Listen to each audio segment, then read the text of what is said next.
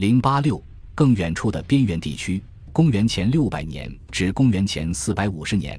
再从葡萄牙到克罗地亚这个直接受希腊、腓尼基和伊特鲁里亚世界影响的不规则领土区域之外，是欧洲大陆的广阔地带。由于地貌和气候及其资源潜力各不相同，这相应又影响了令人困惑的各种文化输出。我们可以将该地区简单划分为三大区域：从英国南部和法国北部延伸到斯洛伐克的温带地区，包括荷兰、德国北部、波兰和斯堪的纳维亚半岛在内的北部地区，以及从葡萄牙延伸至苏格兰西北部的大西洋地区。毋庸置疑。这些地区不仅在文化方面，而且在现有证据的保存质量方面都有相当大的差异。在温带地区，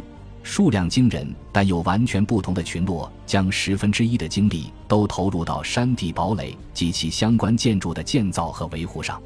其中许多地区，例如英国南部和德国南部，山地堡垒在青铜时代晚期就开始发展，在公元前七世纪得到了很好的发展。但在公元前六世纪和公元前五世纪初，这种现象达到了顶峰。这些建筑占地面积通常在一至六公顷之间。很显然，这需要在某种强权下组织起来的群体的努力。其存在本身就表明了权力和社会经济体系的某种程度的集中化。他们将群落凝聚在一起，但是。如果认为该地带不同地区堡垒的存在就意味着它们具有非常相似的社会结构，那将是错误的。鉴于这种现象的潜在意义，考古发掘工作却出乎意料的少。在英国南部，已经发掘出一部分这一时期的堡垒，其中一些规模相当大。很显然，许多堡垒都被大量的群落占据。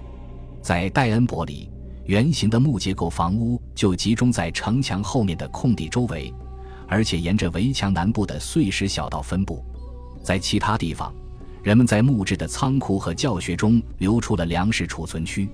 在该地区的某些区域，特别是中南部，在公元前六世纪和公元前五世纪修建了大量的山丘堡垒，但大部分在大约公元前四百年之后被废弃。只有少数在继续使用，并上升到主导位置。这种被称为成熟的山丘堡垒的类型，有许多被一直使用到公元前一世纪。因此，在这个地区，鼓励建造早期堡垒的社会制度似乎持续了五百年左右，尽管是以一种发展的形式。在法国北部和比利时南部，堡垒的密度略低，发掘出的数量也很少，但有些堡垒规模较大。足以作为范例，譬如法国的哈鲁德堡，以及比利时的布泽诺尔、凯莫尔堡和哈斯登，他们似乎都在公元前四百年至公元前三百五十年时被废弃。但在更东的卢森堡的两座堡垒——奥岑豪斯和阿尔特堡，他们的使用密集期在公元前四百年以后。在这里，或许我们看到的是类似于英国南部山地堡垒现象的一种本土化发展。山堡区一直延伸到德国中部，直至前捷克斯洛伐克。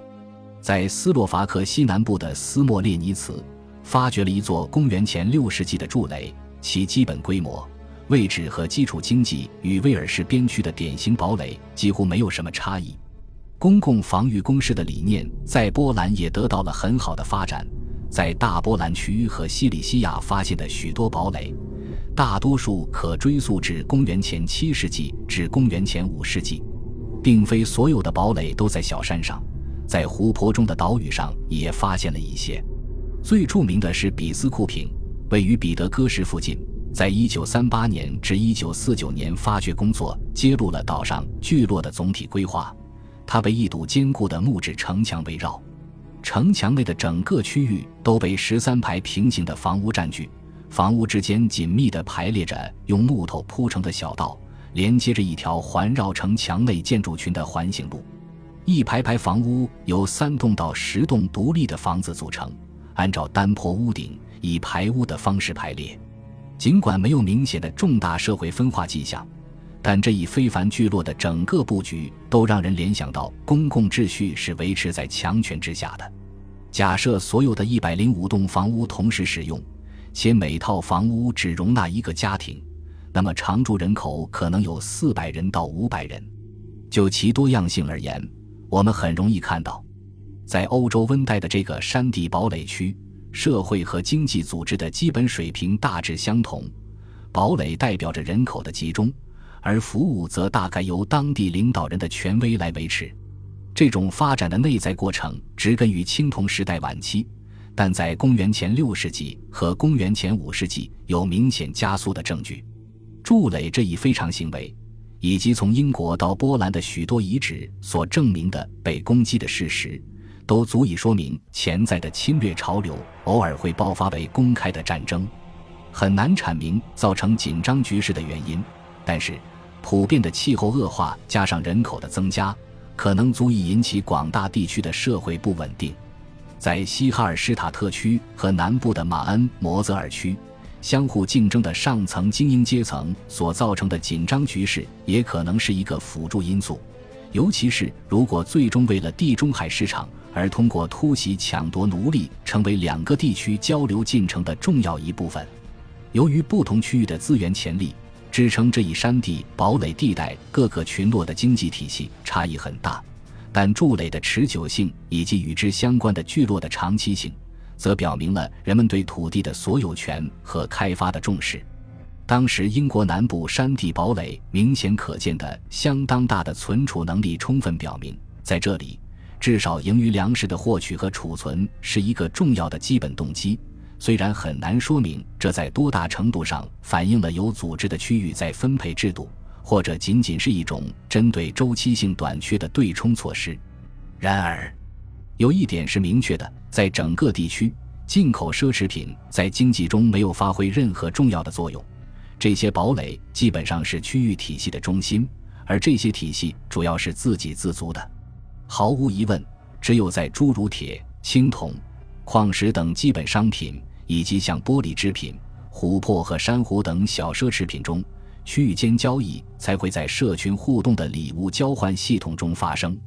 在该区域内，很少会看到富有的墓葬，但偶尔会发现一些被认为是权贵人物的墓地，比如在比利时海恩地区的库尔圣艾蒂安，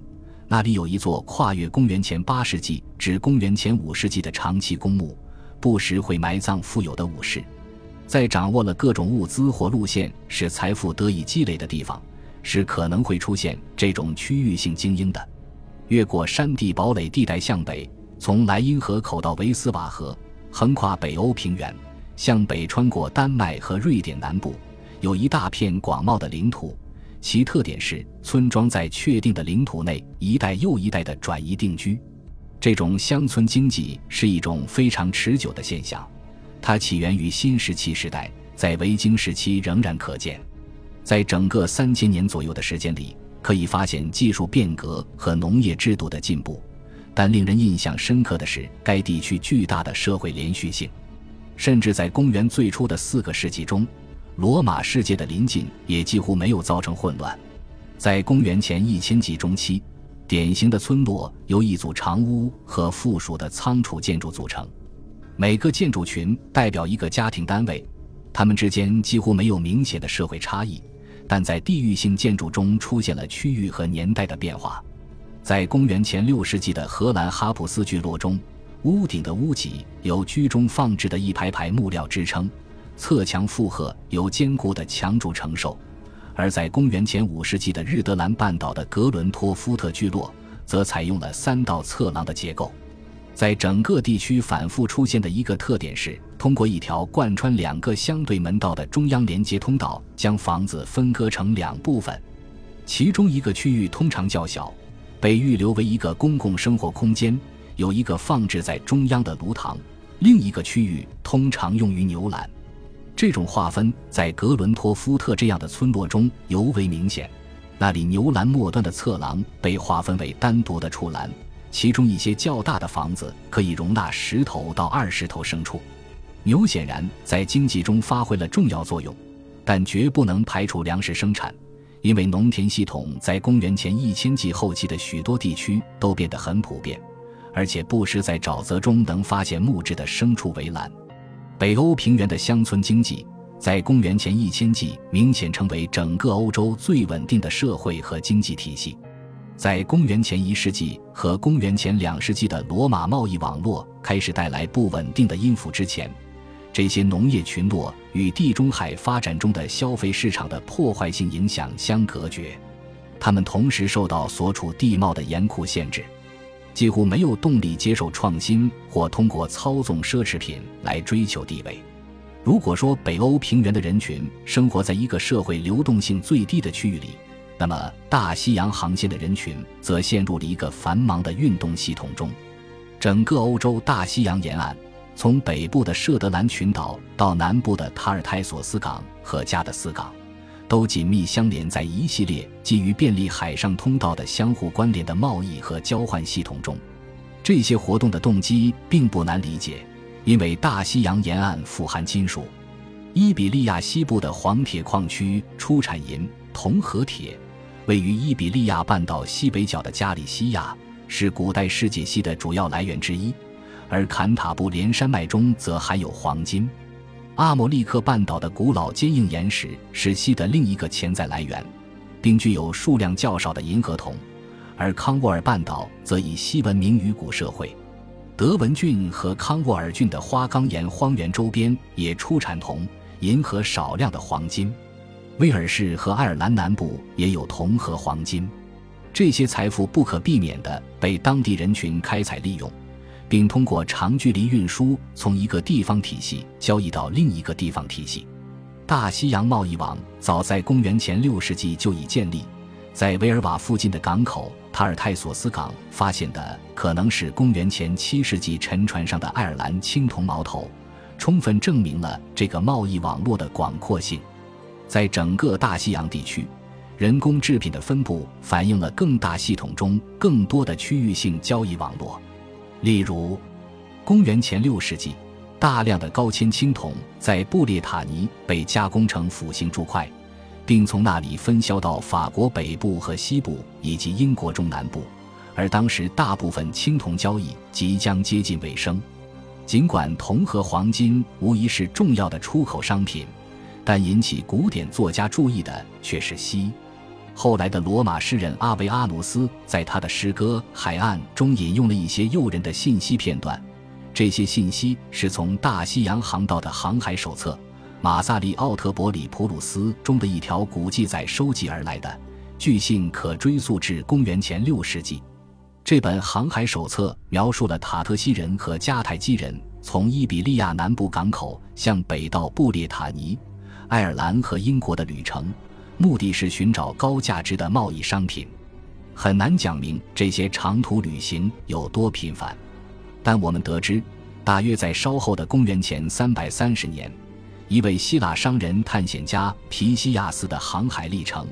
他向北航行，经由布列塔尼，探索了英国周边的北部水域。到此时，人们已经为康沃尔和布列塔尼地区建立了一条常规的贸易路线。